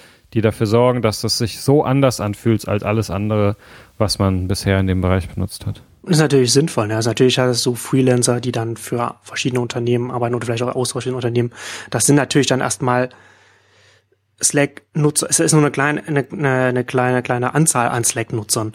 Aber dann auch diesen Use Case, diese, dieses Nutzungsszenario abzudecken, stellt natürlich dann auch sicher, dass man dann als Unternehmen dann eben nicht, okay, wir haben hier Slack so intern, aber wir müssen dann halt zusätzlich noch für den mit dem extern dann doch doch wieder über E-Mail kommunizieren. Also haben wir doch mhm. machen wir doch wieder zwei Baustellen auf und dann musst du doch wieder hin und her switchen und und äh, ne? also da ist natürlich dann sehr sehr sehr gut von ihnen, das einfach zu versuchen, auch solche solche Nutzungsszenarien einfach abzudecken, ja. weil sie dann eben sicherstellen, dass man dass man dann nicht ähm, zwei Inboxen hat, am möglich am bestmöglichst, sondern eben einfach alles mit, mit, äh, mit Slack abdecken kann. Ja, ist auf jeden Fall extrem spannend und ich glaube, dass die, dass, dass, dass die eine, eine, eine rosige Zukunft haben. Ich bin auf jeden, bin, ich bin mal gespannt, was sie, was sie machen werden, was, was so, ähm, so, so Sicherheit, so Security angeht, ähm, ob sie dann irgendwann auch noch für, für, für ganz große Unternehmen dann auch eine Lösung bereitstellen. Ich glaube, Box macht das, ne, dass man, dass man da das direkt auf den auf den internen Servern auch laufen lassen kann, so dass man das mhm. dass das komplett losgelöst ist von der von der Box Cloud und das ja bei Slack dann vielleicht auch noch mal irgendwann mal weiß weiß ich genau wie man das wie man das in so einem Kontext dann umsetzen kann, weil das ja hier ja also was sie also sie haben auf jeden Fall das ist auf jeden Fall ihr Ziel auch irgendwie die großen Unternehmen anzusprechen. Da haben sie jetzt gerade so ein bisschen Stress für bekommen, weil sie ein, quasi so ein neues Paket eingeführt haben für Großunternehmen und hm. Großunternehmen haben halt ähm, bestimmte Compliance-Vorschriften. Also ja. sie müssen halt in der Lage zum Beispiel sein, auf alle Kommunikation, die über diesen offiziellen Firmenkanal geht, zuzugreifen. Und das heißt, irgendwie sie, äh, sie haben jetzt die Möglichkeit eingebaut für Leute, die äh, für Großunternehmen diese, dieses große Paket bezahlen, dass sie einen kompletten Dump aller Nachrichten, die ins, über diesen Slack-Account gelaufen sind, bekommen können. Das heißt auch alle privaten Nachrichten zwischen Benutzern. Okay. Ähm, das haben sie jetzt quasi eingerichtet. Ähm, dafür haben sie natürlich ein bisschen Stress bekommen, weil jetzt plötzlich irgendwie, ne, sowas hier meine private Kommunikation, so ja, aber das ist halt einfach so, wenn du irgendwie willst, dass ein Großkonzern deinen Dienst benutzt, dann musst du das zur Verfügung stellen, weil der Großkonzern das haben muss. Das ist ganz interessant. Ich habe hab mir das ein bisschen angeguckt. Ähm, sie machen es tatsächlich recht kompliziert. Also man kann nicht einfach irgendwie jetzt als Admin von ähm, keine Ahnung, Adobe oder sowas hingehen ähm, und hm. sagen so, gib mir mal bitte irgendwie äh, von dem News, äh, den, dem Benutzer die Nachrichten oder gib mir bitte mal irgendwie einen Message-Dump von komplett Slack, sondern man muss auf einem offiziellen Briefpapier eine Anfrage hm. stellen. Hm ähm, dass man das macht, dann prüfen die das alles. Also sie haben es versucht, so richtig kompliziert zu machen. Die Hürde möglichst hochsetzen. Aber sie haben die Hürde möglichst hochgesetzt, aber sie müssen es halt bieten. Ja. So und, ähm, und das ist so ein bisschen, ähm, also das haben sie gerade gemacht. Da gab's, war natürlich nicht jeder begeistert. Ähm, aber finde ich aber so, so Genau. Die, die bestmögliche Umsetzung. Genau. Also das ist, hat man so das Gefühl, dass sie da auch immer dran interessiert sind. Es gab auch gerade noch mal ein bisschen ähm, in dem Zuge auch ein bisschen Stress, weil sie, also sie informieren, also sie haben quasi ihre Terms of Services umgestellt, sodass man auch irgendwie darüber informiert wird. Ähm, das ist übrigens auch tatsächlich irgendwie für den Standard, für das Standard Kleinunternehmen, was Slack benutzt, gibt es diese Funktion nicht. So, man muss, man muss irgendwie nur diesen ganz großen, äh, große Paket kaufen und dann äh, wird auch jeder User darüber informiert. Ähm, es wird auch informiert, ja. dass das die Firma das angefordert hat. So, also man ja. bekommt das auch mit als Mitarbeiter dieser Firma, dass das angefordert wurde. Sie haben jetzt noch mal ein bisschen äh, in dem Zuge auch Stress bekommen, weil sie ähm, ihre, ihre Terms of Services so angepasst haben. Es gibt irgendwie in den USA die Möglichkeit, von vornherein zu sagen, dass du ein Unternehmen nicht verklagen darfst, sondern dass immer quasi so eine Moderationsverfahren äh, äh, quasi gemacht werden muss, wenn du irgendein Problem mit einer Firma hast. Ähm, das ist so ein Vorgehen, was irgendwie äh, bisschen schwierig ist, äh, aber halt irgendwie in, ähm, äh, genau, ähm, also Arbitration nennt sich das, dass man halt irgendwie so ein Schiedsverfahren einführt und die Firma nicht verklagen kann, wenn man irgendwie ihre Dienste benutzt. Das machen inzwischen einige der ähm, der größeren Digitalfirmen, also PayPal und eBay haben das eingeführt, Dropbox hat das inzwischen eingeführt ähm, und Slack halt in, inzwischen äh, jetzt halt auch mit den neuen Terms of Services ähm, das ist jetzt aus Benutzersicht sehr kritisch zu sehen, weil diese Moderationsverfahren eigentlich immer zu Ungunsten oder man immer einen massiven Nachteil daran hat, weil man ähm, kein, ähm, keine Anwalts irgendwie Unterstützung in diesem Verfahren mit dabei hat und ähm, mhm. ja schlicht und ergreifend jemanden nicht verklagen kann. So, ähm, aber es ist ganz spannend irgendwie. Das wurde, ich habe irgendwie einen Artikel äh, über Igor, Igor gefunden, der ähm, das relativ ausführlich nochmal erklärt, was auch das Problem damit ist. Und es ist auch sehr schön zu sehen, dass auf diesen Artikel von Slack sehr aktiv reagiert wurde. Also sie auch gesagt haben, so ja, wir diskutieren den, wir reden darüber und dann der Autor des Artikels auch eine äh, Twitter-Konversation mit Stuart Butterfield hatte, wo Butterfield auch nochmal erklärt, so dass er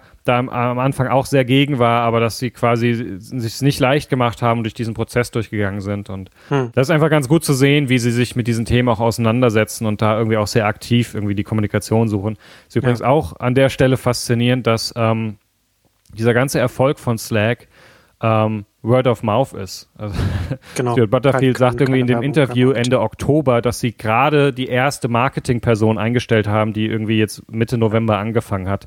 Ähm, auch das ist sehr, sehr beeindruckend. Ja, das ist, das ist totaler, das ist totaler Wahnsinn. Ja, der äh, Butterfield ist auch, äh, ähm, wir verlinken da auch dann ein längeres Interview mit ihm, ist auf jeden Fall ein sehr, sehr äh, sympathischer Typ. Also noch aus, auch noch aus Flickr-Zeiten und, und, und scheint sich da auch jetzt nicht, nicht geändert zu haben. Und das merkt man dann, glaube ich, auch so ein bisschen an der, an der Unternehmenskultur, die er da dann so quasi aufbaut, wenn ja. dann halt so dieses, dieses Unternehmen dann auch so auf, auf, auf Kritik eingeht. Ähm, das ist auf jeden Fall sehr, sehr, sehr positiv, noch, noch ein weiteres positives Merkmal von, von Slack. Ähm, lass uns jetzt abschließend, so über Slack haben wir jetzt haben wir jetzt gesprochen, lass uns abschließend jetzt noch über, über kurz noch über einen Artikel äh, sprechen mhm. von von mir, den, den ich für Wired geschrieben habe. Ich, wollte ich wollte jetzt schon fast so den Übergang machen, so aber Unternehmenskultur. Jetzt reden wir jetzt reden wir über Uber, aber das machen wir jetzt. Das machen wir jetzt nicht. Das wird man wird man noch wahrscheinlich noch eine Stunde oder so sonst jetzt noch und uns, uns vielleicht auch die Köpfe einschlagen, weiß ich nicht.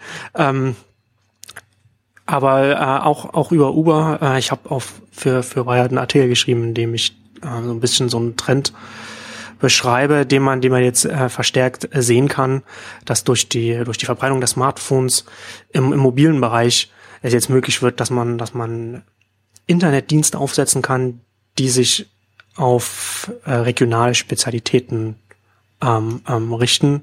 Und da konkret äh, ging, äh, ging es mir um Apps, die sich für auf, auf Metropolen, auf Städte konzentrieren oder zumindest da erstmal starten und vielleicht auch nur für Städte äh, interessant sind und vielleicht auch auf ländlichen Gegenden gar nicht gar nicht funktionieren oder ähm, da auch gar nicht hinkommen. Also es gibt ganz viele, diese ganzen äh, Uber und und Lyft und so weiter, diese Carsharing oder oder beziehungsweise Carsharing-Dienste auch. Ähm, starten erst einmal in Städten ähm, und auch Apps, äh, so wie, wie, wie Citymapper, was ich, was, was ich eine sehr, sehr, sehr, sehr gute App finde, äh, äh, mhm. sollte man sich auf jeden Fall anschauen. Wenn man hier in Berlin ist, kann man es benutzen. Ich glaube, es ist aktuell noch die einzige deutsche Stadt. Es sind, glaube ich, bis jetzt erst äh, weltweit in zwölf Städten aktiv.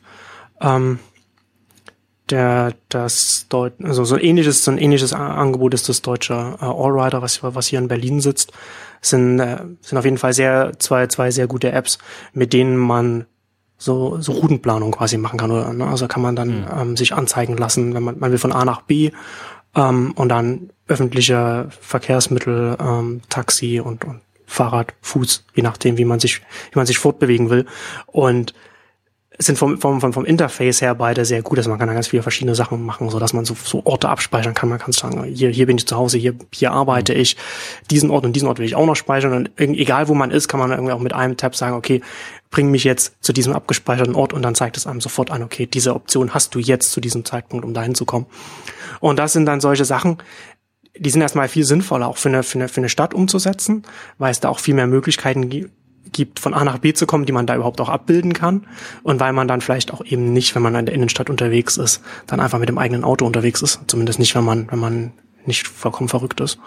Ähm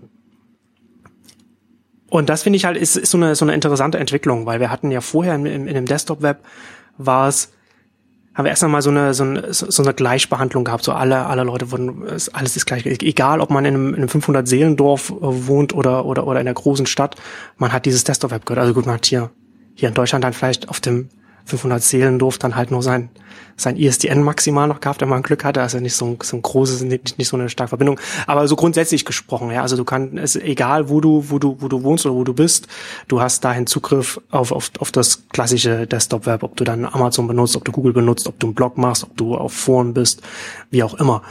Und jetzt, durch, durch die Verbreitung von Smartphones und durch das, durch das mobile Internet, ist jetzt die, die, die, die Bandbreite an möglichen Diensten größer geworden und jetzt wird es wie, jetzt wird es wieder auch intere, jetzt haben wir durch diese größere Bandbreite auch wieder Dienste, die sich spezialisieren oder die sich konzentrieren auf bestimmte regionale Spezialitäten.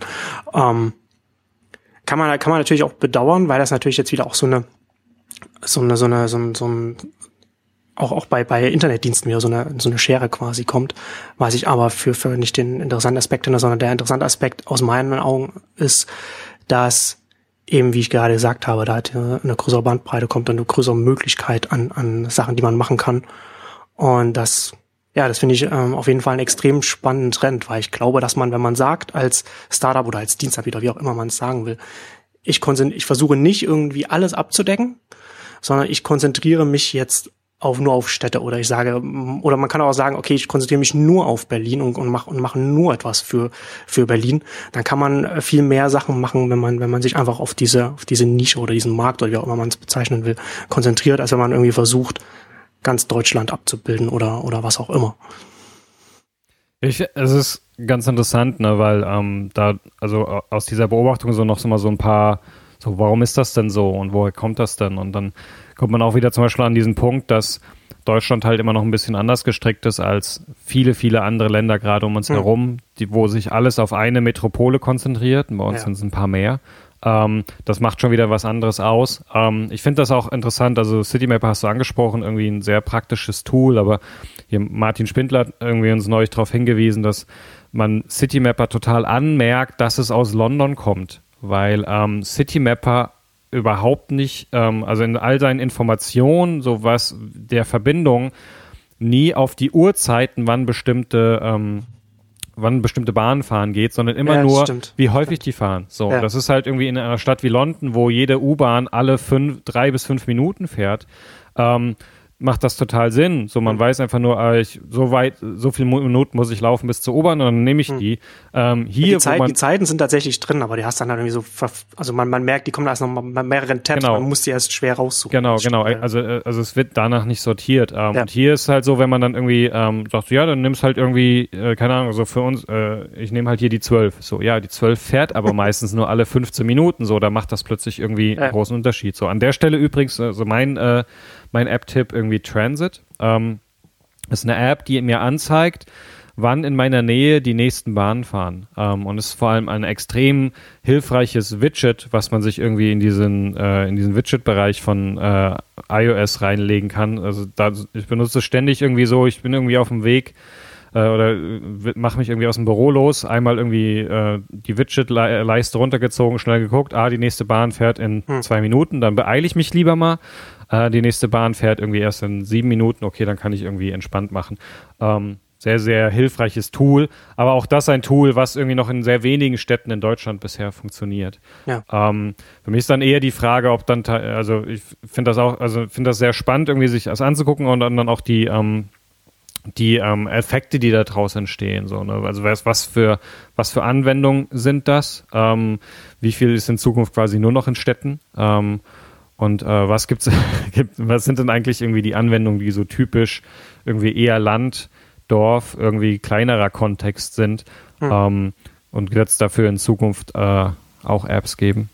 Auf jeden Fall interessant. Ja, auf jeden Fall. Also es gibt ähm, jetzt im, was mir spontan einfällt, wir, wir haben in, äh, ich weiß nicht, wann, wann die erscheint, ich verlinke das dann noch in einer, in einer der letzten Exchanges-Ausgaben auch ähm, darüber gesprochen, da hat Jochen erzählt von einem von einem norwegischen Lebensmittel äh, Online-Händler Colonial kolonial.no ähm, um, und was was die machen, die stellen Container auf, bei denen man dann, also man bestellt das dann bei denen online oder mhm. sucht sich das raus und dann kann man das einfach in Containern, die sie abstellen, kann man das abholen ja. den, den, den Grupp, den man sich vorher zusammengestellt hat.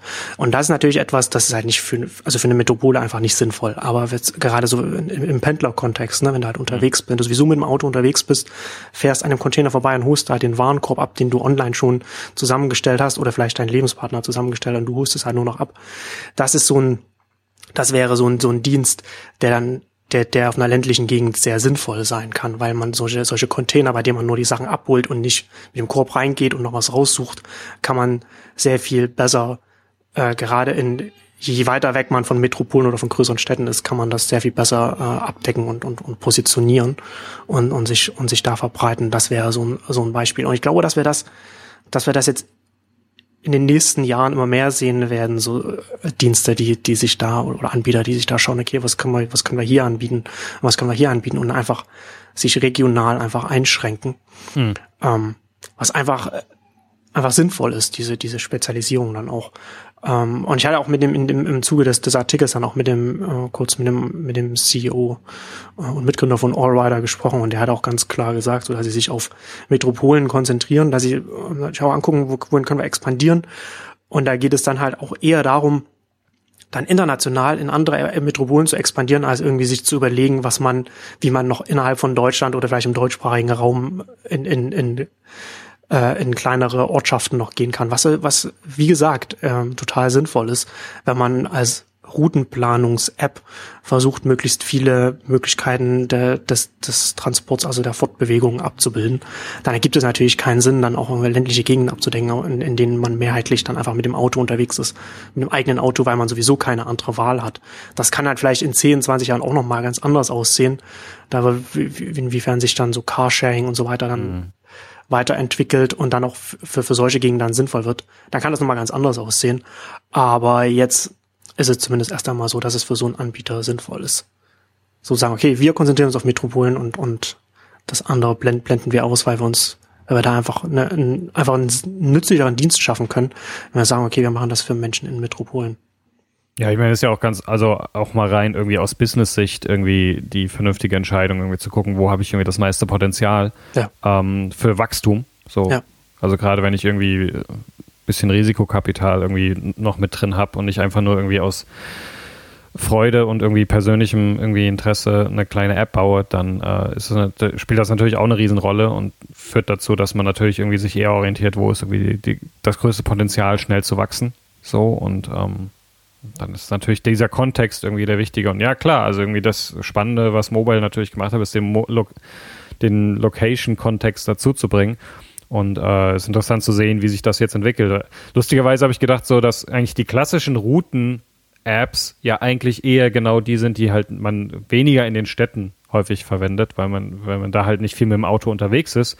Aber so ein Waze oder sowas ist, glaube ich, für jemanden, der irgendwie viel mit dem Auto irgendwie auch in ländlichen Gebieten unterwegs ist, deutlich interessanter, um zu wissen, so, äh, wo, wo sind denn die Staus, wo sind denn irgendwie die Baustellen und die Blitzer mhm. und so weiter.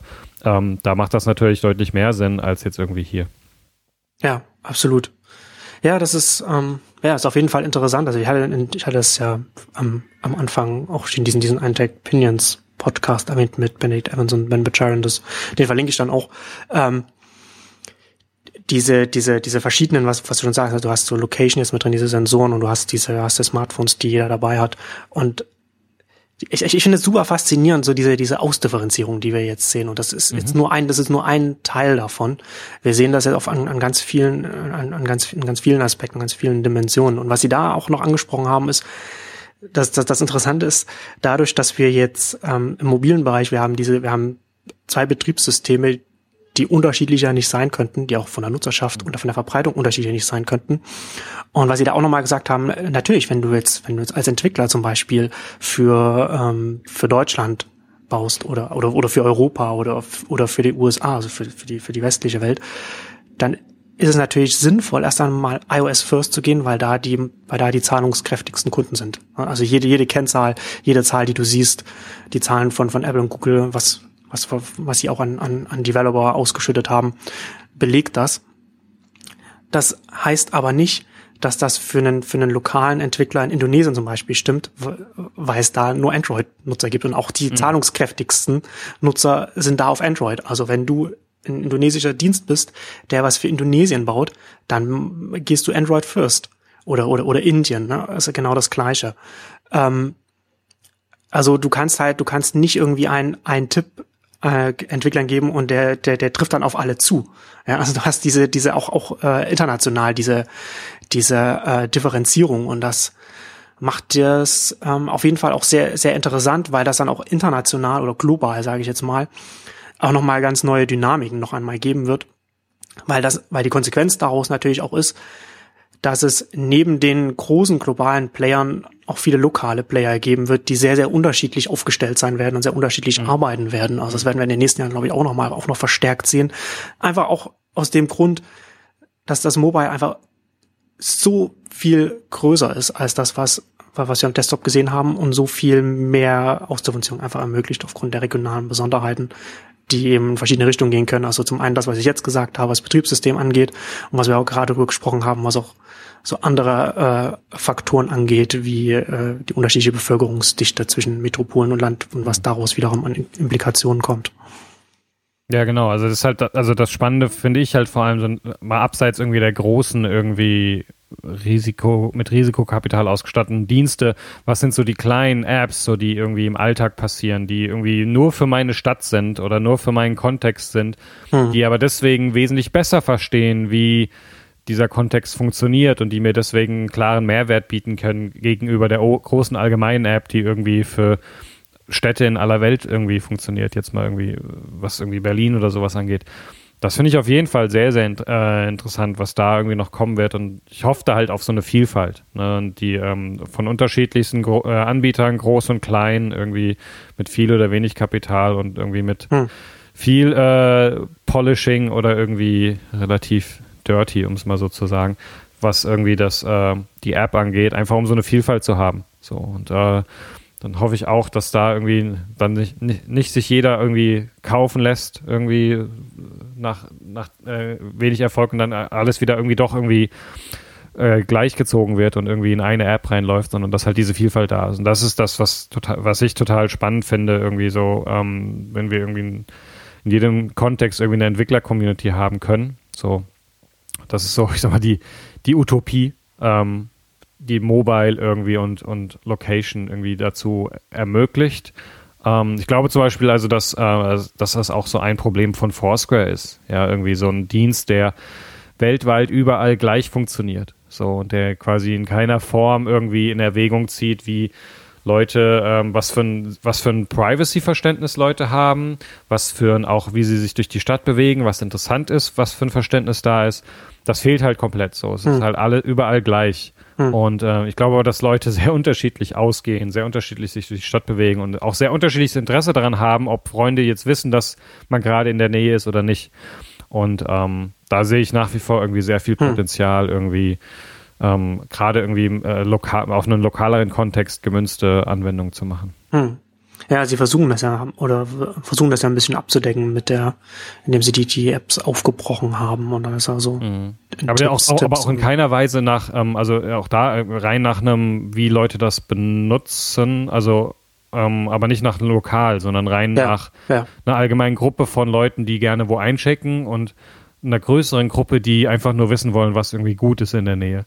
Hm. Aber, aber jetzt in keiner Weise irgendwo, wo man sagen könnte, okay, also in, in Berlin sind irgendwie diese Arten von Locations gerade irgendwie wesentlich populärer und deswegen zeigen wir das anderes an oder machen andere Kategorien bei dem, was ich irgendwie zur Auswahl habe, um rauszufinden, was um mich hm. herum gerade irgendwie passt. So. Ähm, also ja, das, das ja. ist einfach so ein, so ein Potenzial da, wo ich sehe, da, da, da ja. lässt sich noch viel machen, wenn man noch auf, wenn man quasi den Fokus kleiner, kleiner legt. Ja, auf jeden Fall. Ja klar, da hat, aber da hat an der Foursquare dann auch wieder ein, ein Ressourcenproblem, um sowas dann halt umzusetzen. Ne? Das ist ja genau also, das, das Spannende, also dass genau. man, ähm, sie sind groß, ähm, sie haben glaube ich nicht mehr so viel Geld, ähm, aber sie, ähm, deswegen ist da ein Potenzial für kleinere hm. die nicht diesen Anspruch und auch nicht irgendwie diesen Druck haben, ähm, kleine lokale Lösungen äh, zu bauen, ja. die vielleicht sogar auf einer Foursquare irgendwie Datenbank oder sowas aufbauen, aber diese Möglichkeiten gibt es halt nach wie vor. Genau, das nutzen ja auch viele, ne? Also gerade so, so Citymapper setzt ja auch auf Foursquare, um, um da um die Ortsdatenbank, weil die haben, die haben einfach eine, eine extrem gute Ortsdatenbank ja. durch, durch, durch die Community bekommen. Ich finde es nach wie vor immer noch sehr lustig, dass das Einzige, was sich durch den Kauf von, äh, von Instagram, von Facebook irgendwie geändert hat, ist, dass jetzt bei Instagram die Facebook-Orte-Datenbank äh, drin ist und nicht mehr die Foursquare-Orte-Datenbank. Und das das hat aber auch lang gedauert, die Umstellung. Das hat lang gedauert und ist aber auch genau der eine Punkt, der richtig kacke ist bei Instagram. Ja, ja. also da merkt man, also merkt man schon, dass sie, dass sie in dem Bereich zumindest, ja. dass sie, dass sie in, in oder in ihrem, in ihrem Markt einfach, einfach sehr gut sind. Ähm, das ist ja das, was ich immer sage. Also Foursquare ist erfolgreich, aber in einem sehr schwierigen Markt, in dem man erstmal, erstmal, um gerade da so global groß zu werden, wo du halt obwohl du eigentlich was Lokales anbietest und sozusagen überall wieder bei Null anfangen musst und das erstmal aufbauen musst, sind sie schon extrem gut. Was man einfach daran sieht, dass, dass sie eine Ortsdatenbank haben, ja. die von anderen genutzt werden. Wahrscheinlich müssten sie auch mehr Richtung, Richtung Plattform da noch mehr machen, so dass man einfach auf die Foursquare-Plattform als ein lokaler Entwickler aufsetzen kann, um da etwas zu machen. Ich weiß gar nicht, ich habe mich mit deren API nicht näher beschäftigt. Man kann auch einiges damit machen. Ich benutze zum Beispiel ähm, zum, zum schnellen Einchecken gibt's eine, äh, eine iOS-App, nennt sich Checky, da kann man, wenn man die aufmacht, kann, kann man einfach eine Liste von, von den mhm. nah, naheliegenden Orten und kann dann schnell mit einem Swipe dann ähm, einchecken. Das auf jeden Fall geht schneller als, als Swarm. Ähm, Oder auch, glaube ich, auch, das, das Widget ist auch von Swarm auch nicht so. Aber das ist auf jeden Fall, da kann man einiges machen. Ähm, ja, ich bin, ich bin mal gespannt. Ich habe eigentlich bin ich immer sehr optimistisch gewesen, was, was Foursquare angeht. Aber ich weiß nicht, in, wie, wie deren Investoren das, das sehen. Die werden wahrscheinlich langsam ein bisschen ungeduldig werden. Was ich, was ich für nicht angemessen halte, weil das nach wie, weil ich nach wie vor finde, dass, dass, dass die sehr gut unterwegs sind in einem, in einem sehr, in einem sehr schwierigen Markt und ja. gerade so ein Foursquare hat äh, enormes Potenzial, weil natürlich schon, wenn, wenn, du, wenn du sowas aufbaust mit, mit, mit so einer lokalen Datenbank und, und mit, mit lokalen Angeboten, da kann man einiges draus machen. Aber es ist, ich habe eigentlich auch da schon, schon in meinem, in meinem Entwürfeordner schon länger einen Artikel, den ich, den ich mal schreiben wollte, wenn, wenn ich jetzt nicht dazu komme. Ich muss das mal jetzt noch schnell noch raushauen als, als, als Vermutung, bevor, bevor es wieder, bevor es wieder zu spät ist. Oft habe ich so Gedanken, habe ich so gedacht, ah, X könnte Y übernehmen, muss ich mal was dazu schreiben und dann ist irgendwie ein Monat später ist es passiert und dann, ja. ja ach, damn it. damn it. Also ich, ich könnte mir gut vorstellen, dass wenn die jetzt, wenn sie jetzt wenn ihnen das Geld ausgeht und sie keine neue Finanzierungsrunde bekommen, dass sie, dass sie übernommen werden und, und, und, und ein Übernahmekandidat, den ich mir da sehr gut vorstellen könnte, könnte wäre, wäre Airbnb. Das würde einfach gut ähm, zusammenpassen. Ähm, meinst, meinst du, Airbnb hat die Kriegskasse? Das, das weiß ich, das weiß ich jetzt gar nicht. Ich weiß gar nicht, wie das, wie das bei denen aussieht.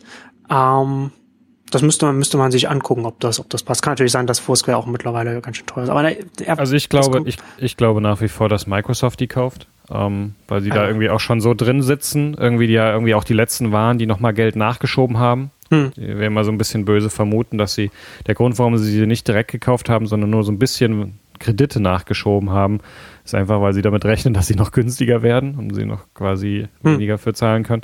Aber also das wäre so mein Tipp, ähm, dass Microsoft die irgendwie jetzt dann demnächst mal übernimmt. Auch ein, auch ein interessanter Gedanke, ja. Sie haben ja diesen Deal gemacht, dass sie ähm, quasi dass äh, sie die Daten auslesen dürfen, der Benutzer, um dann, wenn die Benutzer Bing benutzen, ihnen quasi basierend auf ihrem Check-in-Verhalten auf Foursquare auch irgendwie Locations anzeigen dürfen und so. Das heißt also, da ist schon viel Denken drüber da, ja. was ähm, Microsoft Foursquare bringen würde.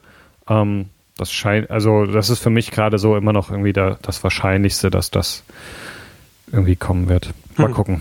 Ja, ja, interessant. Weiß nicht, weiß nicht genau, wie das äh, strategisch dann bei Microsoft reinpassen könnte, könnte passen. Müsste, muss ich mal drüber nachdenken. Ja, ist auf jeden, ist auf jeden Fall ähm, interessant. Jetzt haben wir so lange über, über Foursquare geredet. Ich wollte zum Schluss eigentlich noch irgendwas anderes sagen. Ah, jetzt habe ich es vergessen. ja, wie gesagt. Digitale das, das, das, genau, das, das Gedächtnis auch nicht mehr, nicht mehr das, was war. Gut. Johannes, dann lass uns das für heute, lass es für heute gut sein. Muss ich jetzt in den kalten Berliner Winter raus? Verdammt. Gut. Ja, ich glaube, ich mache Homeoffice. gut. Gut. Bis zum nächsten Mal. Ciao. Macht's gut. Ciao.